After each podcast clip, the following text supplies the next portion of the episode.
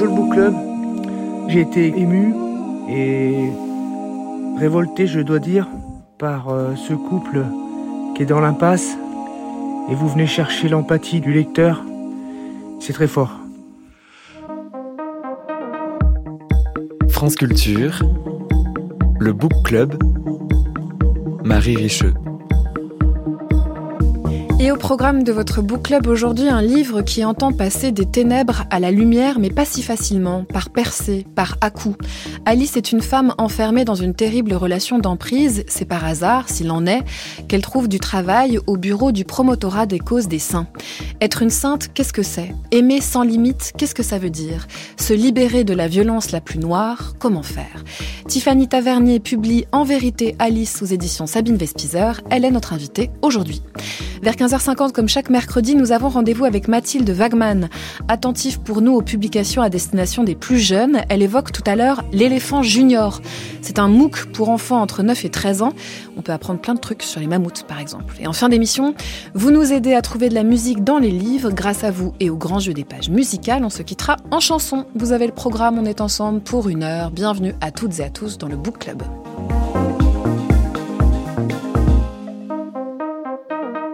Bonjour Tiffany Tavernier. Bonjour.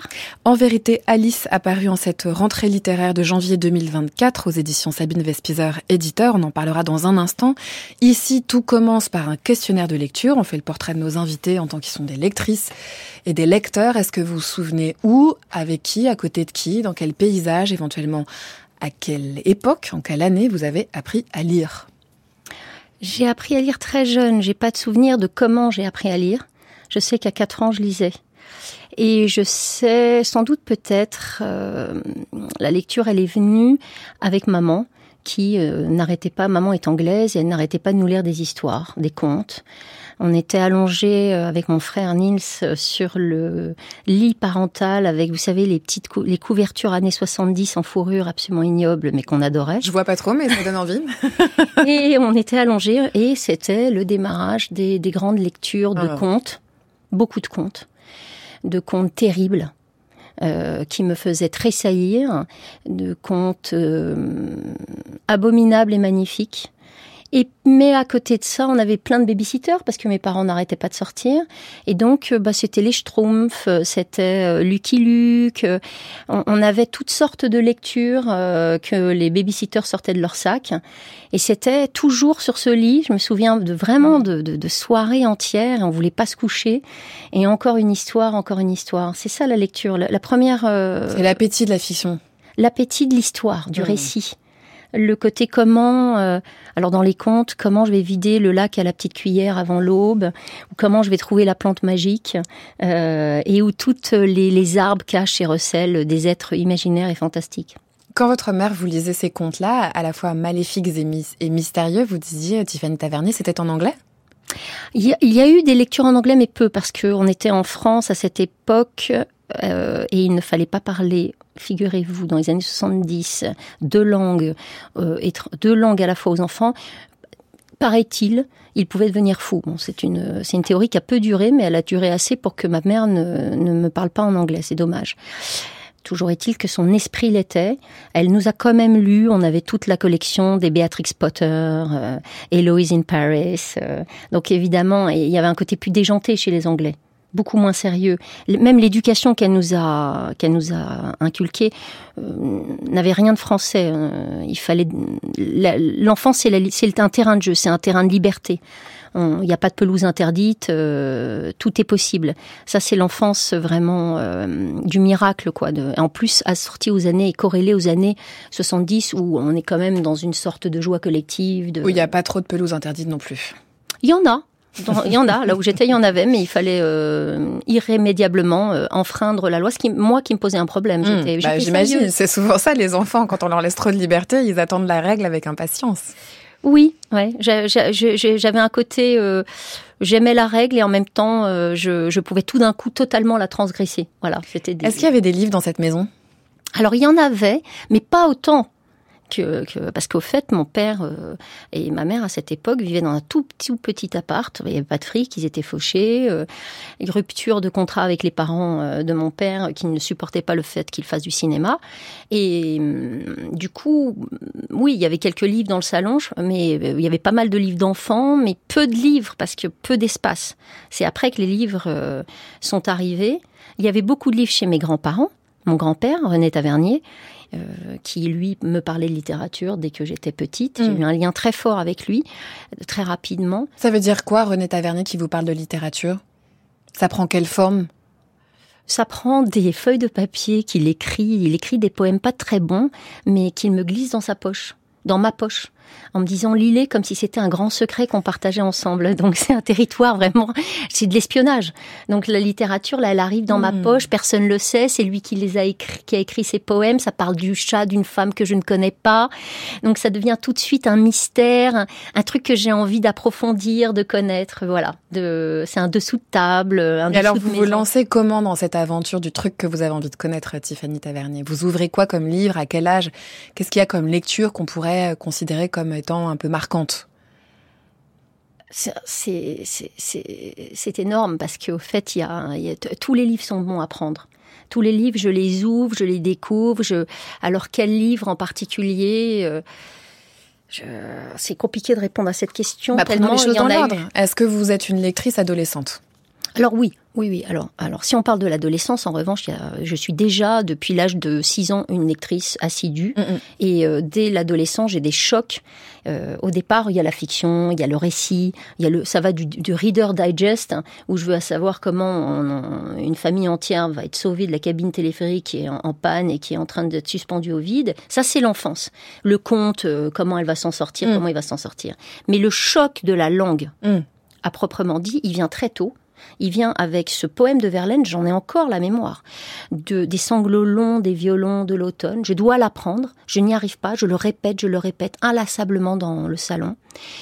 Et, soudain, dans cette répétition de la langue, m'advient une sorte de révélation, mais c'est une, c'est incroyable, de la beauté absolue que recèle tout d'un coup la musique de ces mots. Et, comme si, et c'est comme si, à travers la musique, je comprenais soudain le, sens de l'univers de tout le poème. Comme si un monde entier euh, surgissait. Je rejoins le chant des pistes de Bruce, de Bruce Chatwin qui va parler des aborigènes. C'est un choc pour moi littéraire, une révélation comme quoi le, chant, le, les, mots peuvent faire surgir des mondes, peuvent ouvrir des portes et me plonger, euh, me relier à la fois aux autres, à l'étrangeté dans lequel je me trouve. Je suis dans un monde assez étonnant. Mon, mon, enfance est un monde avec un père cinéaste, les tournages, euh, et, et, la porte tout d'un coup euh, de, de, de, ces mots qui m'ouvrent. Mais c'est un autre monde ou c'est ça vous ouvre sur un autre monde, Tiffany Tavernier, ou au contraire c'est des clés pour comprendre l'étrangeté qui vous entoure? C'est à la fois quelque chose qui m'ouvre à, plus, une quantité incroyable de monde et qui me relie au monde où je suis. Mm. C'est du multiple, c'est le jeu de Pessoa. C'est ça. Euh, le jeu pluriel de, de moi, c'est l'autre, l'autre. Et, et c'est une sorte d'altérité comme ça, d'un déploiement. C'est un déploiement tout d'un coup de l'espace qui est incroyable. C'est merveilleux. C'est vraiment le miracle de l'enfance qui euh, se prolonge l'étonnement, l'ébahissement, la sidération euh, euh, de, de, de, tout d'un coup de, de, de, ce que peut euh, offrir la contemplation d'un arbre, d'une d'une table. Mais derrière la table, derrière le regard de la maîtresse, derrière le... Mais donc d'abord par le poème, en fait. Ah, tout vient par le poème. Les, les trois chocs que vous convoquez immédiatement, c'est le poème, et le quatre si on et le quatrième ou le premier si on met le, le poème du grand-père dans la poche en contrebande. Il faut qu'on passe on pourrait vous entendre une heure ou deux simplement sur le questionnaire lecture, Tiffany Tavernier, mais si on saute des années et si on vous retrouve peut-être, euh, je sais pas, jeune adulte ou, adulte dans un temps plus installé dans votre propre vie, on va dire dégagé de l'enfance, vous entretenez quoi comme euh, Alors là, liaison avec la lecture. Euh, disons qu'il y a une, réunion de ce qu'on vient de dire, de, du poème euh, et de, des haïkus de Anne Sexton, qui sont des chocs de Garcia Lorca, des chocs incroyables, et du roman, Dos Passos, Manana Transfer, qui ont été des chocs. Alexandre Durel, alors c'est des classiques. Et tout d'un coup, je, avec la littérature américaine, euh, je rentre dans une. Euh, il y a une. Ben, on, va parler de Bruce Easton Ellis, de, de, de McCarthy. Alors je suis vraiment dans, dans, dans, le terrain américain, nécropolis, mais après je vais arriver dans des. Au fait, je passe euh, mon temps à, à franchir des mondes, à franchir des mondes et à recevoir. Et encore aujourd'hui, vous savez, la curiosité amène une, euh, une, richesse immense au fait, parce que plus vous êtes riche de monde et plus le monde s'offre à vous comme étant un territoire incroyable de, merveilles, de, révélations, d'illumination. Donc, bah tiens, l'illumination, Jonathan Safran Fower, tout est illuminé mais ça va être euh, un, ça va être Nécropolis, qui est une descente aux enfers. Euh, ça va être les rêveries du, promeneur solitaire de Rousseau, euh, Proust, qui va me faire, qui va total, qui continue de m'éblouir. Je suis à genoux devant Proust, et puis tout d'un coup j'ai la phrase sèche de Truman Capote, de Sang-froid, de John Fante, Demande à la poussière. Ah, j'adore que vous passiez de l'un à l'autre comme ça. Et alors, à chaque fois, est-ce que ce sont des livres qu'on vous met dans les mains? Est-ce que petit à petit ça s'organise selon ce qu'on va dire être euh, l'histoire littéraire et votre découverte progressive de ça. Euh, est-ce que vous avez des potes libraires? Est-ce que vous avez des amis? Ou est-ce que vous avez de la chance? Comment ça se passe? Ça se passe par plein de canaux. Ça se passe par des copains qui me, qui me parlent d'un livre. Ça se passe par moi qui fouine dans une bibliothèque ou qui fouine dans une librairie. Euh, j'aime bien être seule. J'aime bien, euh, j'aime bien trouver. C'est comme les cailloux dans les, dans les rivières euh, qui brillent. Et tout d'un coup, celui-là, tiens, j'ai envie de le prendre, j'ai envie de le bouffer, j'ai envie de le manger, de le dévorer.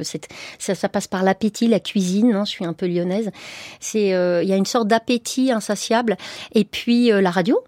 J'ai découvert plein, plein, plein, plein de livres grâce à la radio, à un écrivain, euh, quelqu'un qui parle de sa propre littérature, ou de rencontres avec. J'ai quand même eu la chance, euh, grâce aussi à mon grand-père, hein, de, de, rencontrer. Euh, j'ai eu une grande amitié très jeune avec le nageur d'un.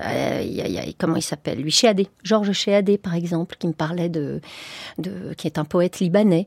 j'ai voilà, je, j'aime bien aussi rencontrer les écrivains. Je, à Calcutta, j'ai j'ai rencontré des écrivains indiens, je tapais à la porte, je discutais. C'est ça aussi la littérature, c'est même au-delà du livre, d'entrer en relation même avec euh, l'auteur. C'est une façon, alors c'est assez, non c'est pas scolaire, vous avez Ça n'a pas l'air. C'est pas du tout. C'est assez chaotique. Euh, c'est moi. C'est, c'est-à-dire que c'est un peu une sorte de guet que je franchis en courant et en faisant des, des, des, sauts. Il n'y a pas quelque chose de très vertébré, de très scolaire chez moi, non. On essaye des, des questions un peu courtes pour ce questionnaire de lecture qui se termine. La première fois que vous avez rencontré un texte religieux À l'histoire des saints. La première fois qu'un roman, un livre vous a fait rencontrer la lumière Les rêveries d'un promeneur solitaire. Et à l'inversement, les ténèbres? Oula, euh, bah peut-être euh, American Psycho dont j'ai parlé et, et, Necropolis qui était effrayant. Un souvenir d'oiseau remarquable dans un, dans un roman, dans un récit, dans un poème? Jonathan Livingston, le goéland. J'ai envie de continuer. le bouquin que vous avez sur votre, sur votre table de chevet en ce moment J'en ai 15. J'ai les cours de celui poétique. Qui est de celui qui est au-dessus de la pile. J'en ai deux. Alors j'ai les cours de poétique de Paul Verlaine qui sont juste somptueux. Euh, William Marx que je vous recommande tous. Et euh, actuellement, je suis en train de lire euh, Le Cratère qui va bientôt paraître chez les aux éditions Sabine et je pleure ah, comme une gosse tellement c'est beau. On va aller vers votre texte à vous, en vérité, Alice Tiffany Tavernier, juste après cette sublime reprise de Killing Me Softly par You Soon Now.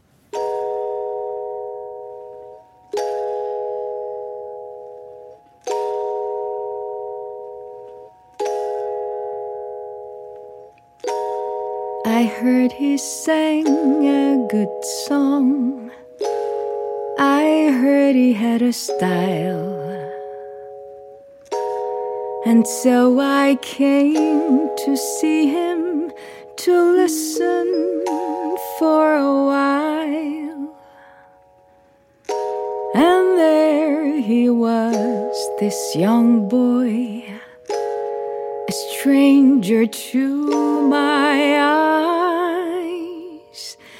strumming my pain with his fingers, singing my life with his words, killing me softly with his song, killing me softly with his song, telling my whole life with his words, killing me softly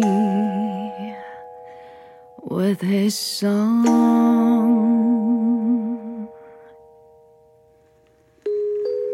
I felt all flushed with fever, embarrassed by the crowd.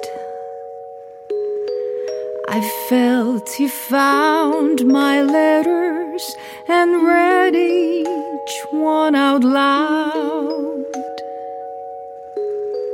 I prayed that he would finish, but he just kept right on, strumming my pain with his fingers, singing my life with his words, killing me softly with his song, killing me softly with his song, telling my whole life with his words, killing me softly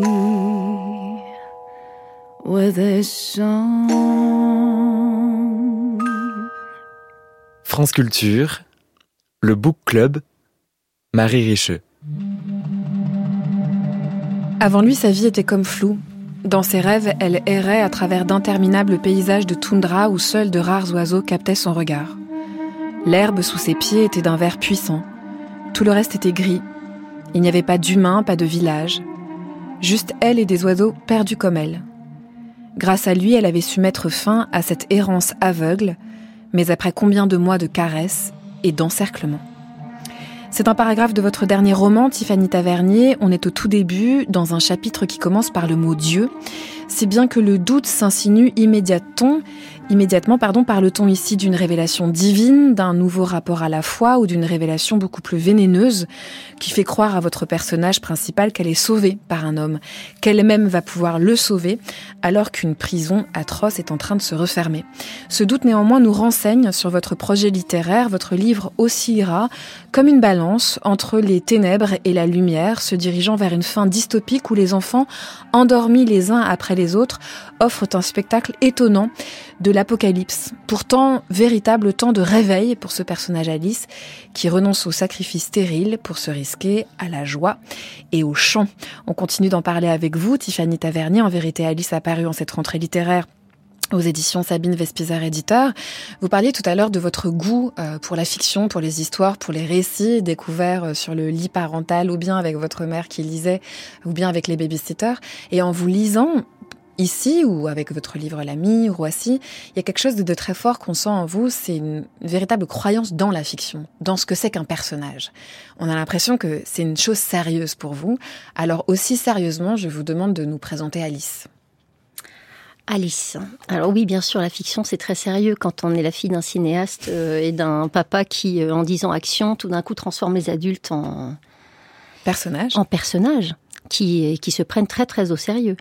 Et Alice, là-dedans, Alice, ma petite Alice, elle est, euh, elle est paumée, elle est plus paumée que jamais. Et j'avais envie de parler de l'emprise depuis la personne qui raconte l'emprise, qui la vit, qui la vit, mais, euh, mais, mais qui la vit en vous racontant gentiment et avec un grand sourire que c'est formidable. Et je trouve qu'il n'y a rien de plus terrifiant, de plus sidérant. J'aime bien arpenter la sidération, j'aime bien arpenter le mystère. J'aime bien travailler, explorer le mystère chez les autres. Il n'y a rien de plus terrible que quelqu'un qui se noie et qui coule à pic devant vous et qui vous raconte que c'est formidable ce qu'il est en train de vivre. Et comment je fais moi pour euh, pour sauver cette personne? Comment je fais pour euh, en tout cas l'extraire, l'extirper de la violence qu'elle subit? Parce que euh, on n'en est pas là. On n'en est pas à la prise de conscience de cette violence. On en est justement à l'inverse. On en est à quelqu'un qui argumente et qui se pose comme étant euh, en train de vivre euh, quelque chose de l'ordre euh, du sublime. On va l'entendre dans un instant. Vous choisissez pour ce faire une plongée dans sa conscience par la voix de monologues qui ponctuent le texte. Dans, un, dans leur grande majorité, ce sont des monologues en italique jusqu'au moment d'un réveil où le monologue change même sa forme. Tiffany Tavernier, comment est-ce que vous avez trouvé cette, cette astuce d'écriture-là que d'abord on la rencontrerait par l'intérieur de ses pensées? Bah, c'est pas, pas tant une astuce qu'une sorte de nécessité qui, qui s'est imposée à moi dans l'écriture. Il fallait à un moment donné que je passe par cette dichotomie d'elle à l'intérieur d'elle, fracturée, fracassée, dichotomisée, explosée par euh, par cet homme, et puis le texte, l'avancée même de de, de, trame narrative, de la trame narrative qui n'est rien d'autre que le réel, qui essaie de la rattraper, qui essaye de la de la de la choper, de la lumière, et elle qui s'enfonce, qui s'enfonce, qui s'enfonce, et, et, donc ce, cet enfoncement, cette noyade, je voulais la percevoir au plus intime. Je voulais la sentir, euh, euh, je voulais pas euh, la regarder. Je voulais pas être extérieure à cette noyade. Même s'il y a des chapitres où d'un seul coup on repasse à la troisième personne. Et d'ailleurs, on a nous beaucoup hésité pour commencer l'émission, ou bien de faire entendre le texte depuis les monologues, ou bien de les faire entendre dans vraiment la trame narrative où on est à la troisième personne et on peut parler d'Alice un peu plus à distance. Ce sont des effets très différents. D'un côté, il y a elle qui se noie et qui ne voit pas qu'elle se noie. De l'autre côté, il y a une sorte de, de narrateur plus omniscient qui la voit se noyer. Oui, il y a nous tous. Il y a nous tous qui la voyons se noyer et, il y a elle au milieu, euh, Alice, euh, voilà, qui coule. Et c'est vrai que euh, souvent l'écriture s'impose pour moi comme un territoire justement de d'une multiplicité de conscience. à l'intérieur même d'un personnage, il peut y avoir plusieurs niveaux de conscience. Et puis ces multiplicités de conscience, elles, ils traversent des territoires, des géographies qui, qui voilà, de, de, de, de, tous ces autres, de toutes ces altérités qui, à un moment donné, comme dans Roissy, comme dans l'ami, c'est de l'altérité hein, qui tout d'un coup, mes personnages se, tamponnent, se frottent à de l'autre. Euh, depuis leur plus euh, depuis le plus nu de leurs blessures, le plus ferme de leurs convictions et le plus éclaté de leur douleur. Ils vont tout d'un coup se retrouver, euh, ça c'est vraiment la trajectoire de beaucoup de mes livres, ils vont se retrouver tout d'un coup, souvent pour des raisons assez hasardeuses, mais en tout cas projetés dans euh, l'incroyable euh, fiction du réel. Mhm. Mhm. qui les heurte et qui les dénude et qui les rend euh, les plus vulnérables, voire les violentes. Puisqu'on parle de croyance dans un personnage, que le personnage est une chose sérieuse, comment arrive Alice dans votre vie d'autrice, Tiffany Tavernier? Alice, elle arrive, elle arrive avec cette histoire. J'avais envie après donc ce roman L'ami qui traverse les ténèbres. J'avais envie de parler de la lumière. Et je voulais euh, vraiment, je voulais parler de du c'est extraordinaire la lumière. Comment ça vous travaille? Comment ça travaille quelqu'un? Comment ça, ça, ça résonne dans nos vies? Et euh, comment elle, euh, elle vous attrape? Comment elle, elle se propose? Voilà. Et je, voulais partir de quelqu'un qui était vraiment au fond du fond du désastre. Et pour moi, le désastre, c'était cette petite Alice ordinaire, euh, assez banale, somme toute, 29 ans, euh, qui depuis 5 ans vit cette emprise, qui complètement enfermée, clôturée, qui n'a pas vu venir, qui est sympa, qui est gentille, et qui n'a pas vu venir le loup, qui n'a pas vu venir le bourreau, et qui, euh, qui au moment où on ouvre les pages, est, est totalement piégée. Donc c'est cette Alice, je me disais, je me suis tout de suite dit, comment je fais comment la lumière va, euh, va arriver dans sa vie. Euh, et la lumière, quand je dis la lumière, oui, c'est le miracle, c'est l'enfance, c'est tout ce qui s'ouvre tout ce qui permet de d'encore dire qu'il y a du chemin, il y a de l'espoir, il y a de la joie, il y a du bonheur qui est possible. Ou se réouvre, parce que votre texte va aussi proposer à Alice l'idée qu'une sortie des ténèbres euh, euh, se loge peut-être dans la merveille de l'enfance, dans un don, dans son rapport à la nature, aux oiseaux, à une autre femme, avant même de parler de, euh, de Dieu et de foi, ce dont il sera aussi question, Tiffany Tavernier. Vous dites, quand on la rencontre, elle est dans le piège et on voit dans l'écriture du premier monologue que euh, elle ne comprend pas, ou alors elle comprend différemment ce qui lui arrive.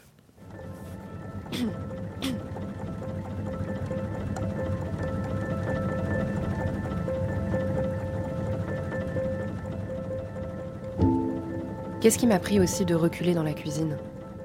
Qui ne sait pas ça? Mouillé, les carreaux, ça glisse. Pourquoi n'avoir pas choisi le salon? Sur le tapis, jamais je ne serais tombée. Mais non, il a fallu une fois de plus que je fasse le mauvais choix, et maintenant, cette médecin à l'hôpital, en train de palper mon bras après six heures passées dans ce foutu couloir des urgences.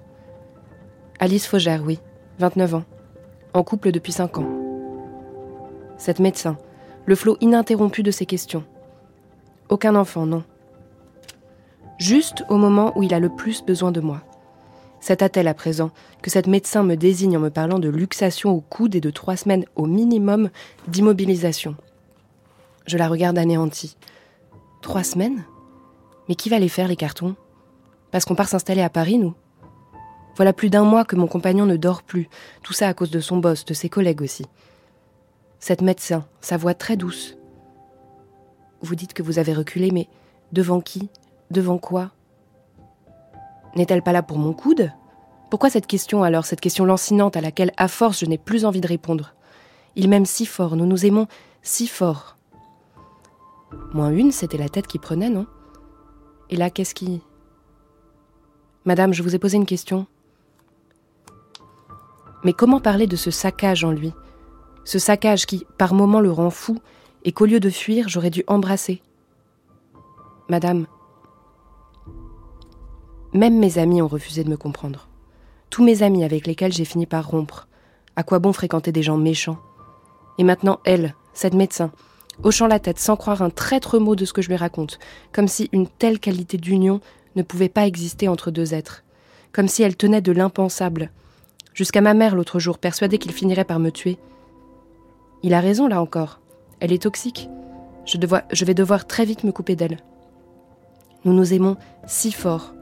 Pourquoi cet acharnement à démolir notre union N'y a-t-il pas assez de désespoir dans le monde? Pourquoi ai-je reculé aussi? Et maintenant, mon coude qui a triplé de volume. Pour une fois que je pouvais me rendre utile. Qu'est-ce qu'il va dire pour les cartons?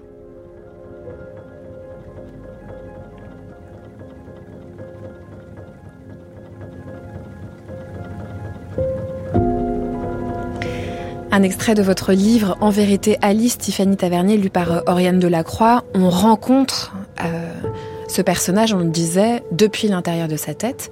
Qu'est-ce que vous avez dû comprendre de ce mécanisme puissant à la fois interrelationnel mais aussi intérieur de l'emprise pour écrire ce texte? Qu'est-ce que j'ai dû comprendre? J'y comprenais rien, justement. C'est pour ça que j'écris des livres. C'est souvent pour comprendre des choses que, auxquelles, euh, face à laquelle euh, je n'avais aucune réponse quand je, je, me suis retrouvée face à des gens sous emprise qui étaient comme Alice.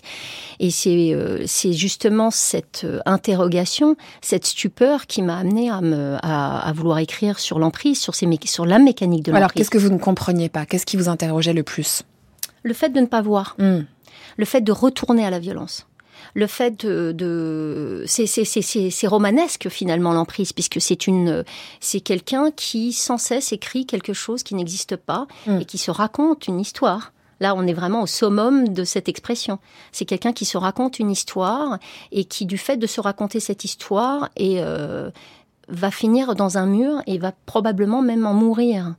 Elle va, elle ou il, parce que ça peut être parfois Bien il, sûr. Hmm. elle ou il va mourir de se raconter cette histoire. de Oui, c'est une grande fiction. C'est à la fois c'est une fiction qui est racontée par euh, celui ou celle qui est qui fait l'emprise, mais c'est aussi une fiction qui est racontée par celui ou celle qui est sous emprise. Oui, quand la personne ne voit pas, c'est vraiment quelqu'un qui s'accroche et qui s'accroche avec la fureur d'un enfant qui veut encore croire à l'amour, qui veut, qui veut absolument pas que ça s'effondre, qui, qui est capable de, de tous les sacrifices pour que cet amour résiste, pour que cette, euh, cette lumière-là qu'il a posée, qu'elle, qu'il croit, qu'elle croit vivre, Alice, existe. J'aime bien, ça me, ça me, ça me touche.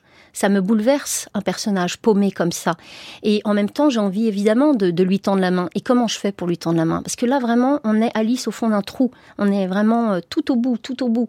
Euh, Ça glisse, elle peut pas remonter. Elle, elle, elle-même s'invente des choses pour pas remonter. Elle est la, elle la propre bout de son existence.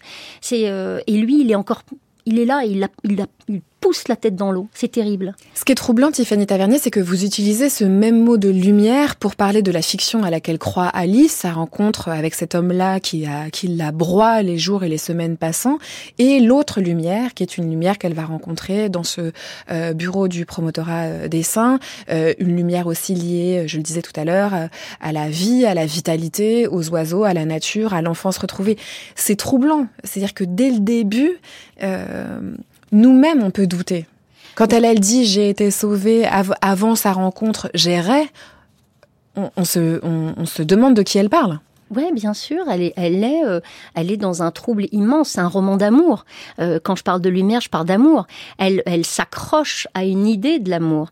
Elle s'accroche à ce qu'elle a construit, ce qu'elle croit vivre de l'amour. Et elle le veut de l'amour. Elle a un appétit incroyable, enfantin, magnifique de l'amour. Elle est très pure à cet endroit-là, Alice. Elle se fait bousiller euh, par cet homme, mais elle se fait, elle se fait bousiller à, à la hauteur de la soif d'amour qu'elle a. Et euh, c'est terrible. C'est bien sûr que c'est terrible parce que euh, plus tard dans le roman, il y a une phrase le plus grand ennemi de l'amour, c'est l'amour lui-même. C'est, il porte, l'amour peut porter en lui-même, effectivement. Cet appétit qu'on a de l'amour peut porter quelque chose de, de, de, terrible, si tant est qu'on ne voit pas arriver le, la ténèbre. Elle peut s'installer au cœur même de la lumière, la ténèbre. Ce que vous définissez comme étant ce sacrifice euh, stérile auquel elle va euh, renoncer, mais après avoir été violentée, après même avoir été violée, puisqu'il y a des moments où euh, il, il, il, il l'embarque dans la chambre en ne lui laissant aucun choix, et donc en la, en la, en la violentant, il y a des pages qui sont difficiles à soutenir, parce qu'on est au cœur de cette cette violence-là, euh, Tiffany Tavernier. Et pourtant, on va écouter euh, la voix de notre euh, premier auditeur, seul auditeur d'ailleurs pour aujourd'hui, Nicolas. Il a lu votre texte et il s'interroge sur l'empathie qu'il a ressentie. Bonjour le Book Club, bonjour Tiffany Tavernier. J'ai adoré vos précédents livres et là je dois dire que j'étais particulièrement enthousiaste à la lecture de celui-ci. Mais j'ai également été ému et un peu révolté. Je voulais savoir comment vous faites pour aller chercher l'empathie du lecteur. Quelle est votre technique pour que on prenne position finalement? Et autrement, j'ai une autre question. Je profite de vous avoir sous la main. J'ai pas bien compris l'histoire des enfants endormis. Sans vouloir euh, divulgacher, peut-être que vous pouvez nous dire un mot là-dessus. Un grand merci et bravo pour ce livre. C'est nous qui vous remercions, Nicolas, pour ces questions. Alors, dans un premier temps, l'idée de l'empathie, je, crois même pour préciser, euh, parce que dans un, dans un autre message vocal, Nicolas nous disait qu'il avait même eu pendant un temps de l'empathie pour ce couple. Euh, donc, comment est-ce que vous travaillez nos différentes empathies, euh, Tiffany Tavernier, et puis l'histoire des enfants endormis par la suite euh, je crois que je travaille l'empathie en, en, enquêtant euh, et en, en, écoutant et en allant chercher le plus intime, plus intime et très universel. On est tous reliés par la même, euh, par la même masse de, de, tout. Je pense qu'on se rejoint tous quelque part. Et je et, en même temps, on est tous très différents, bien sûr, mais cette empathie, elle vient du fait que quand je parle d'emprise, je vais, enquêter, par exemple, sur l'emprise. Je vais, euh, je vais écouter des gens qui ont été sous emprise, et donc je rejoins des détails que je vais écouter, que je vais entendre, que je vais traverser et qui vont réapparaître. C'est c'est dans le détail et dans la précision même du détail que je pense que ce que que ce que l'empathie surgit. Euh, dans une œuvre, c'est vraiment, il faut rechercher, parfois on peut rechercher deux semaines, trois semaines, un détail, le détail qui tue, mais le détail qui vraiment époustoufle qui, euh, qui fait que vous vous rejoignez le personnage en totalité et que vous éprouvez avec lui parce que c'est fatigant. Elle est fatigante. Elle résiste, elle résiste, elle résiste. C'est terrible à, quel point elle résiste. Oui, on se demande d'ailleurs quand est-ce qu'elle va se réveiller. Il y a toute une dynamique de réveil à la toute fin du, du roman et on se demande comment elle va arriver alors qu'à chaque fois elle semble replonger. C'est-à-dire que malgré, et on va en parler dans un instant, le travail qu'elle trouve, des gens qu'elle rencontre dans l'église, toute sa découverte du monde des saints, de leur vie, des miracles, il y a quelque chose qui l'a fait sortir, mais à chaque fois, elle replonge et on se demande quand est-ce qu'elle, quelle est la fois où elle n'ira plus. On replonge tous, je pense qu'on est très euh, ancrés dans nos habitudes. C'est très compliqué de sortir euh, du champ de nos habitudes, de nos, euh, de nos trajectoires, de nos balises. Faire le pas de côté, euh, bifurquer, c'est très compliqué. Donc prendre le métro et se dire je vais faire trois tours entiers de toute la station, c'est presque un impossible alors que c'est tellement simple. Il suffit de rester sur son siège et, d'aller et d'aller nulle part. Mmh. C'est compliqué. Et, et donc oui, elle s'accroche elle s'accroche à sa petite, à quelque chose à laquelle elle veut absolument croire. On est dans l'ordre de la foi. C'est ça aussi. De toute façon, il est tout le temps question de foi. Il est partout question de foi. Elle s'y accroche désespérément à cette histoire parce qu'il y a aussi, il y a aussi quelque chose de l'ordre de l'orgueil, hein, peut-être. Euh, c'est que et puis de quelque chose de terrible, c'est de se dire que si elle s'est trompée, ça suffit, ça, ça, ça signifie quelque, c'est un effondrement absolu des cinq dernières années, de tous les sacrifices, de tous les efforts. Donc à un moment donné, on ne veut pas y croire. Elle ne veut pas y croire. On est tous pareils. On est tous pareils. Alors, sans divulgacher, puisque Nicolas prend cette précaution, en effet, à la fin, votre roman prend une tournure euh, dystopique. On, on, quitte la fiction du réel pour une fiction-fiction du réel, on va dire, euh, Tiffany Tavernier. Et le monde traverse une grande crise. Et une des grandes manifestations de cette crise, c'est que les enfants s'endorment les uns après les autres. C'est assez terrible, jusqu'au point où même les enfants qui naissent naissent endormis. Euh, Est-ce que vous pouvez éclairer sans dévoiler quelque chose que Nicolas, n'aurait pas saisi? Oui, alors j'ai un mécanisme au départ du roman d'apocalypse euh, intime avec Alice qui est sous emprise d'un homme. Euh, J'aimais, euh, j'ai fini le roman sous une emprise euh, collective. Euh, je pense qu'on est un peu tous sous une emprise, sous l'injonction d'un monde auquel on veut nous faire croire, l'injonction d'une existence aussi, peut-être de vie, euh, auquel on doit être euh, assujetti. Et euh, les enfants endormis, ils existent. Alors évidemment, moi, je pousse le curseur. Ils existent, ces enfants. Ils, euh, ils se sont le phénomène des enfants endormis. On appelle ça le syndrome de résignation. Ils existent en Suède. On a beaucoup de cas d'enfants endormis, plusieurs centaines euh, d'enfants qui dorment depuis 2, 3, 4 ans, 5 ans. Personne ne comprend euh, d'où vient ce sommeil, ce qu'est ce sommeil, d'où il vient, qu'est-ce que les, des psychiatres se sont relayés, les plus grands scientifiques se sont relayés au, au chevet de ces enfants. Donc c'est un syndrome qui existe. Et euh, ce sont les enfants de migrants qui ont eu, euh, qui se sont vus rejeter trois à quatre fois leur demande d'asile. Donc on pense que c'est euh, le signal d'un stress immense c'est incroyable, c'est génial. Quand je vous dis, il n'y a pas de fiction. Le réel est une fiction majeure. Il n'y a pas de fiction. C'est le réel, la fiction. Parce que ça, c'est dingue. Et donc, évidemment que je vais explorer cette matière dans mon roman. Parce que euh, Alice, c'est une grande endormie. Mm. Donc, je vais rejoindre le grand sommeil. Voilà pour Nicolas. On le disait tout à l'heure, il y a une pluralité des matériaux, une pluralité des, voix et des niveaux de conscience. Il y a aussi une pluralité dans la construction même de votre roman. Il est euh, ponctué, on l'a dit, des monologues, de moments de trame narrative plus classiques et d'incises, de percées de lumière qui sont les vies et miracles des saints.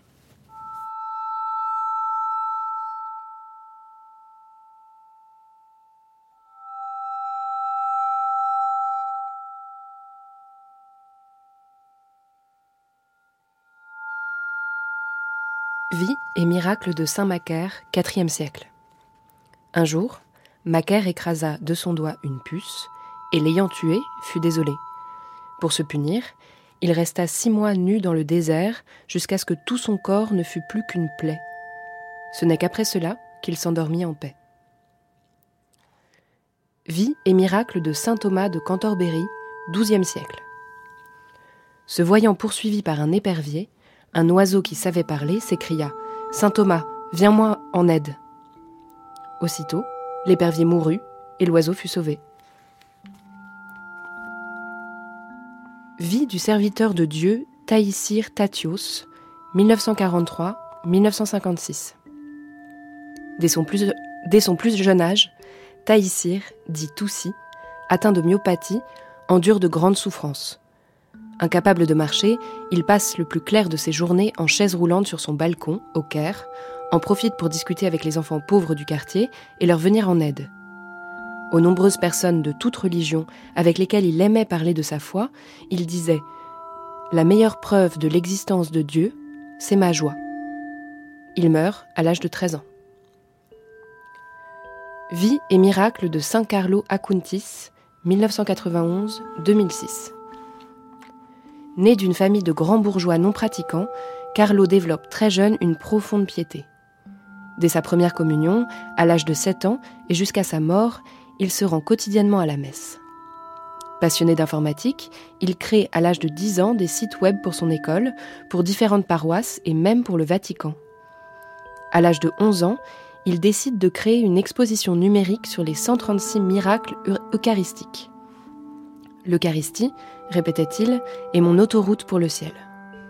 Cette exposition lui coûtera 4 ans de travail acharné et sera montrée pour la première fois le 4 octobre 2006. Mais à cette date, Carlo est hospitalisé pour, croit-on, une grosse grippe, qui s'avérera une leucémie foudroyante. Il meurt le 12 octobre 2006, à l'âge de 15 ans. Depuis, son exposition a été présentée dans plus de 10 000 paroisses à travers le monde et continue toujours de voyager. Son corps est aujourd'hui exposé à Assise. Il est communément surnommé le geek de Dieu.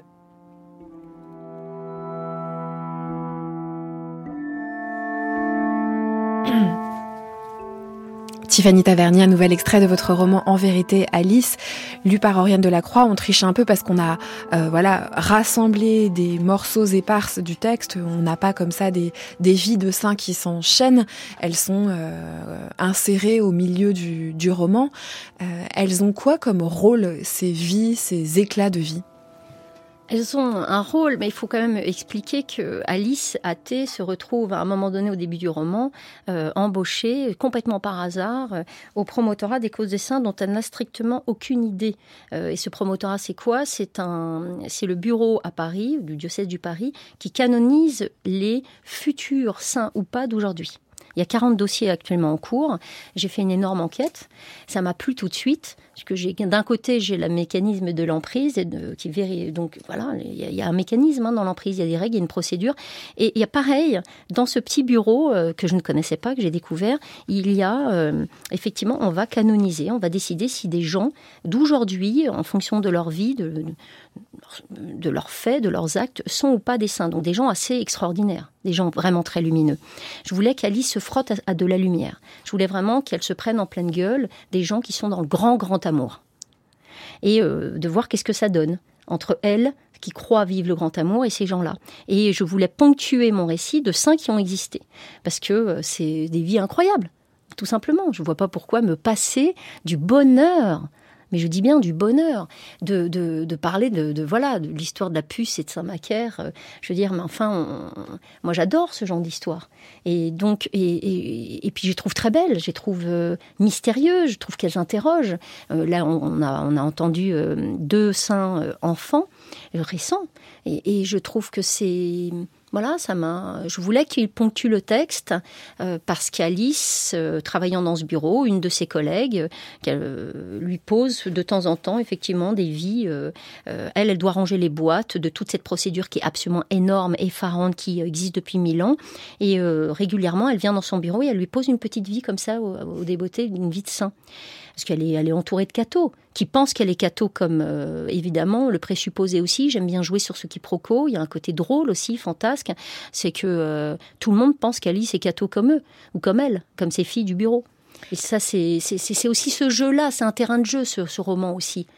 Euh, c'est du mystère, c'est de la métaphysique et en même temps c'est du jeu et en même temps c'est du glissement et c'est de la remontée à la surface. Oui, c'est un jeu aussi sur les motifs, Tiffany Tavernier, parce que ce mot de sainte, par exemple, il apparaît Dès le départ, dans les monologues d'Alice, au plus profond des ténèbres, elle croit que c'est une sainte.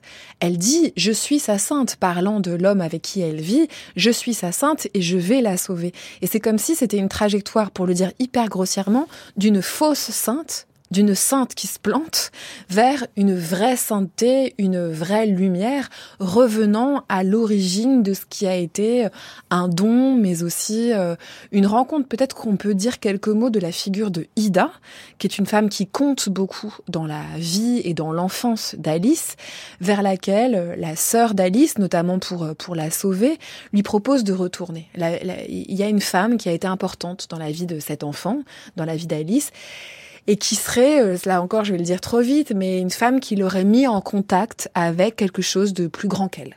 Oui, d'énorme, d'immense, une nourrice. Alice, elle vient pas de nulle part, euh, elle vient pas, c'est pas euh, elle a été coupée du monde et de son, de son entourage au début du roman, mais euh, elle a elle a elle-même été coupée de quelque chose d'énorme euh, euh, qu'elle a vécu, qu'elle a traversé dans son enfance. C'est pas n'importe quelle enfance.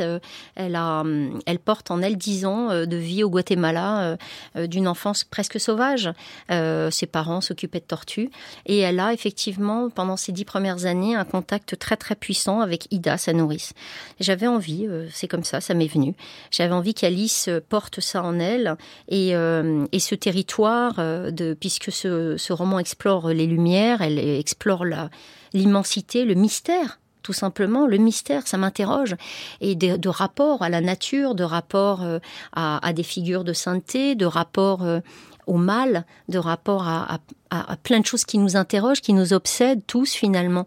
Et, là, il y a Ida et c'est ouais Ida, son poisson d'or, Ida, euh, les contes de les contes. Il y a quelque chose de l'ordre du conte et en même temps. Euh, euh de rapport aux oiseaux, de rapport aux animaux. Alice, elle a ça en elle, mais voilà, c'est, j'avais évidemment que je veux. Mon personnage, il évolue. Il y, a, il y a quelque chose de trépidant, de haletant. Est-ce qu'elle va s'en sortir? Est-ce que et à quoi elle va se relier? Quand vous écrivez quelque chose comme euh, comme comme ce roman, euh, c'est une symphonie parce que euh, c'est perdre, dire non à l'emprise. D'abord, c'est extrêmement, ça veut dire se mettre en très très grand danger. Euh, c'est pas simple. Et les endroits dans nos existences qui nous font les plus mal, c'est quand on a voulu quand on a cru être dans, dans justement dans, dans, quand on a donné, quand on a ouvert les bras et qu'on s'est ramassé quelque chose. Souvent, l'emprise et les bourreaux de l'emprise s'adressent à des gens gentils, s'adressent à des gens empathiques. Ils vont vers ça et ils les bousillent. Et c'est terrible parce que c'est euh, c'est depuis le plus lumineux de nos êtres que euh, qu'on se ramasse des gadingues et des, et des violences inouïes. Comment je sors de ça? C'est des fri je dis souvent à Sabine, mon mon éditrice, j'écris des frileurs blancs. C'est c'est comment je remonte, comment je remonte de cela. Et c'est euh, c'est vertigineux, vertigineux et, et, et la danse de, de, des propositions et des possibles qui s'offrent à quelqu'un qui est brisé, qui est laminé, elle est vertigineuse au fait cette danse. Mais elle est, euh, ça elle passe est... par plein, plein, plein, plein de voilà. Elle est de l'autre côté du vertige et à la fin du texte, vous dites que votre personnage bouge et évolue. C'est en effet sa trajectoire, presque sa métamorphose sous nos yeux, Tiffany Tavernier. Mais il y a aussi une autre métamorphose qui est celle de votre langue. D'un seul coup, dans la fin de ce texte, c'est un chant. Les phrases sont beaucoup plus courtes. On a quitté la narration. On est dans comme si elle respirait autrement cette Alice, comme si elle était capable de se parler autrement à, elle-même. Euh, comment est-ce que vous avez trouvé cette langue du dernier temps, du temps du réveil? Grande question. Le chant. Le chant, le poème, on en a parlé en début de cette émission, le poème rejoint à un moment donné le récit.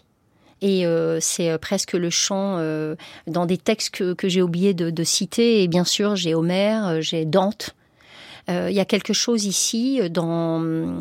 Il y a une poussée qui euh, où la langue épouse effectivement à un moment donné euh, quitte presque l'orbe du récit pour aller vers euh, euh, j'allais dire ça me vient comme ça toute seule tout seul mais le fleuve la rivière le torrent du chant C H A N T. Et le chant c'est énorme le chant c'est logo c'est le c'est le surgissement du monde c'est le verbe c'est c'est métaphysique. Et, je et je voulais tout d'un coup que dans cette descente ces trois descentes d'Alice elle euh, Alice se reconnecte à quelque chose de de totalement euh, d'immense de d'infini euh, qui, qui voilà de, de presque l'avant oui, c'est pour ça que c'est pour ça que c'est si court. Enfin, il y a ouais. presque plus de phrases à la toute fin. Oui, oui, il y a plus de phrases. Il y a une sorte de coulée comme ça de de d'énorme de, de, quelque chose qui s'ouvre euh, et, et c'était euh, et qui se répète et qui euh, se scande. Et là, on est effectivement dans une proposition de langue. C'est très important la langue dans un roman. Elle doit épouser ce qui advient. Et ça nous arrive de chanter dans nos dans nous nous dans, dans, nos solitudes, dans nos douleurs, de chanter seule. Et là, elle chante, elle chante dans la joie. Et ça, j'avais vraiment envie d'épouser cette, cette en tout cas cette possible joie, c'est cette ouverture. J'avais envie d'épouser cette ouverture dans la langue. Il fallait pas que ça soit la même langue. Et euh, il y a plus d'air. Restez avec nous, Tiffany Tavernier. Le book club continue. France Culture, le book club, Marie Richeux. Vous restez avec nous parce qu'à cette heure-ci, tous les mercredis dans le Book Club, on retrouve Mathilde Wagman qui nous parle de littérature à destination des plus jeunes. Bonjour Mathilde. Bonjour Marie. Aujourd'hui, vous nous parlez non pas d'un livre, mais d'une revue. Oui Marie, aujourd'hui je vous parle d'un journal, d'une publication en réalité assez proche d'un MOOC. MOOC, vous savez, c'est ce terme anglais né de la contraction des termes magazine et book et qui désigne cette forme hybride quelque part entre la revue et le livre. On en a vu fleurir énormément pour les adultes ces 20 dernières années, la revue 21, Uzbek avec Erika Schnock par exemple, ou encore la revue L'éléphant, une revue de culture générale. Il y a trois ans, la revue créait sa déclinaison à destination des enfants de 9 à 13 ans. Ça s'appelle L'éléphant junior, ça paraît tous les deux mois, et c'est de ce pachyderme-là dont je vous parle aujourd'hui. Alors il y a qu'à faire un tour dans les relais en gare pour savoir qu'il y a un très vaste marché de la presse pour enfants en France. Qu'est-ce qui fait l'intérêt de cette publication particulière au sein de ce paysage pour vous, Mathilde? Oui, c'est vrai, Marie, il existe beaucoup de magazines pour la jeunesse et souvent de grande qualité en France, c'est une chance. Beaucoup de publications proposent une approche documentaire, explorant souvent un domaine spécifique du savoir, l'histoire, les animaux ou les sciences, par exemple. L'intérêt de l'éléphant junior, c'est la transversalité, sciences, art, histoire, littérature, géographie, biologie, tous les domaines du savoir y sont abordés, dans une approche à la fois rigoureuse sur le plan des connaissances, mais aussi très ludique. Et qu'est-ce qui vous fait dire qu'il s'agit là d'un MOOC ou d'une revue plutôt que d'un simple journal? Bah D'abord, le format, c'est un grand magazine de mmh. taille A4 qui est épais, il compte près de 80 pages aux couleurs vives et à la maquette très travaillée. Le magazine s'articule aussi autour de grandes rubriques dont la plupart sont introduites par des bandes dessinées.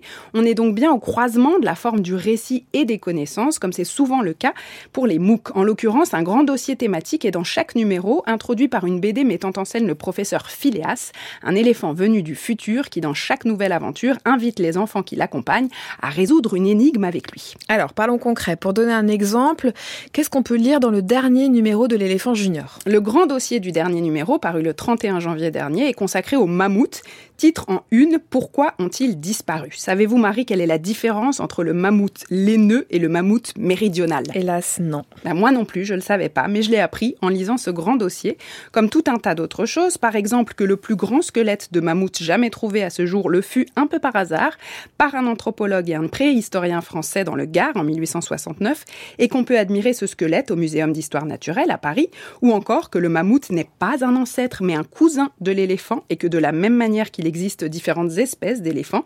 Il a existé différentes espèces de mammouths. Le mammouth africain, apparu il y a 4,8 millions d'années, est le plus ancien. Le mammouth laineux, ayant quant à lui vécu sur Terre il y a jusqu'à pardon il y a 10 000 ans, c'est-à-dire assez récemment.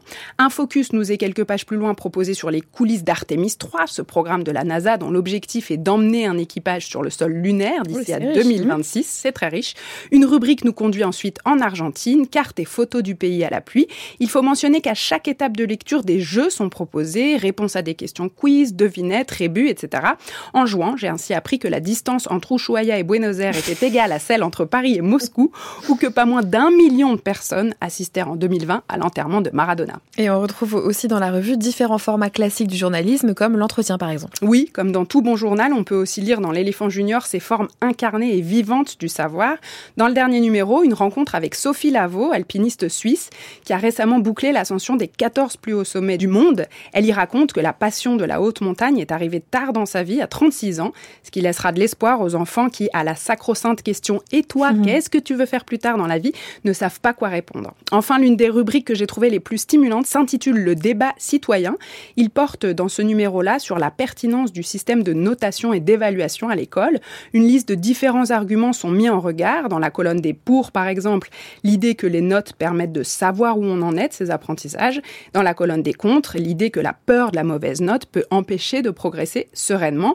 On comprend là, l'air de rien, que se faire un avis sur un sujet, ce n'est pas nécessairement trancher définitivement une question, mais écouter les arguments, prendre le temps d'y réfléchir. En cette époque où la forme du clash, du conflit, du désaccord frontal est tant mise en avant dans l'espace médiatique, c'est une chose extrêmement précieuse, me semble-t-il. Absolument. Où est-ce qu'on peut trouver cette revue, Mathilde? La revue se trouve en kiosque, dans les maisons de la presse ou sur abonnement. Chaque numéro coûte 7,90 euros à l'unité, un tout petit peu moins si on s'abonne, c'est pas donné, mais on a de quoi lire, réfléchir et s'amuser pendant un bon moment pour ce prix-là. Et je rappelle donc que vous estimez plutôt 9-13 ans. Absolument, 9-13 ans, moi je dirais même à partir de 8, ça marche aussi. Allez, lecture jeunesse à réécouter sur franceculture.fr. Merci Mathilde. Merci à vous.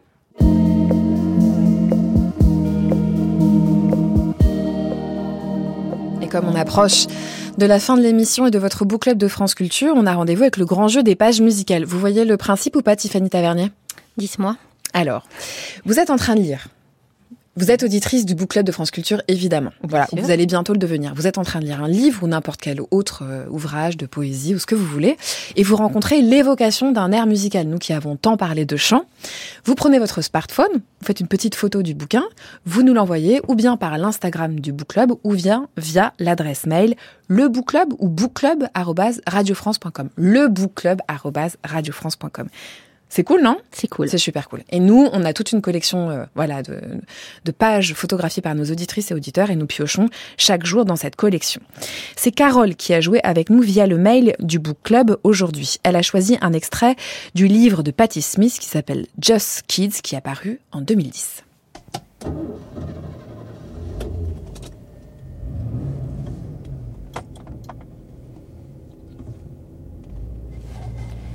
Ce printemps-là, l'enlèvement de Patty Hearst faisait la une de tous les journaux.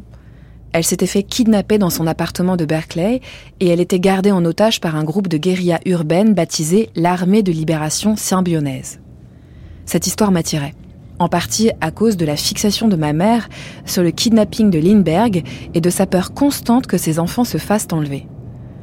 Les images de l'aviateur frappé par la tragédie et du pyjama taché de sang de son fils blondinet ont hanté ma mère toute sa vie. Le 15 avril, Patty Hearst fut surprise par une caméra de sécurité brandissant un revolver. Elle s'était alliée à ses ravisseurs pour braquer une banque à San Francisco. Par la suite, un enregistrement fut rendu public dans lequel elle déclarait allégeance à l'ALS et ajoutait ⁇ Dites à tout le monde que je me sens libre et forte, et j'envoie mes salutations et mon amour à tous les frères et sœurs unis dans la lutte. Quelque chose dans ces mots, qui résonnait d'autant plus que nous partagions le même prénom, m'a poussé à réagir à sa situation terrible et complexe. Avec Lenny et Richard, nous avons fondu ma méditation sur sa situation avec la version de Hey Joe de Jimi Hendrix. Le rapport entre Patty Hearst et Hey Joe reposait dans le texte l'histoire d'un fugitif qui crie sa liberté. Ça faisait un petit moment que nous envisagions de sortir un single, histoire de voir comment l'effet que nous produisions sur scène pouvait se traduire sur un disque. Lenny savait comment s'y prendre pour produire et presser un single, et lorsque Robert a proposé d'avancer l'argent, nous avons réservé des heures à l'Electric Lady, le studio de Jimi Hendrix. En hommage à Jimmy, nous avons résolu d'enregistrer Hey Joe.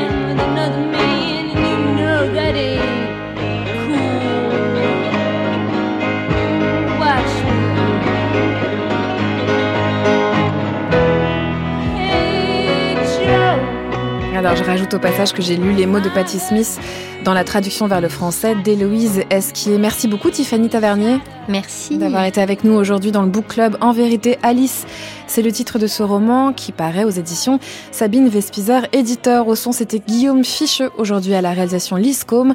Un grand merci à toute l'équipe du Book Club, Noé Margas, Oriane Delacroix, Maëlys Salé, Mathilde Wagman, Didier Pinault, Alexandra Laïbegovic, Jeanne Aléos et Marianne Chassor. Vous pouvez réécouter le Book Club sur franceculture.fr et pourquoi pas vous abonner au podcast via l'application Radio France. Très bel après-midi sur Culture.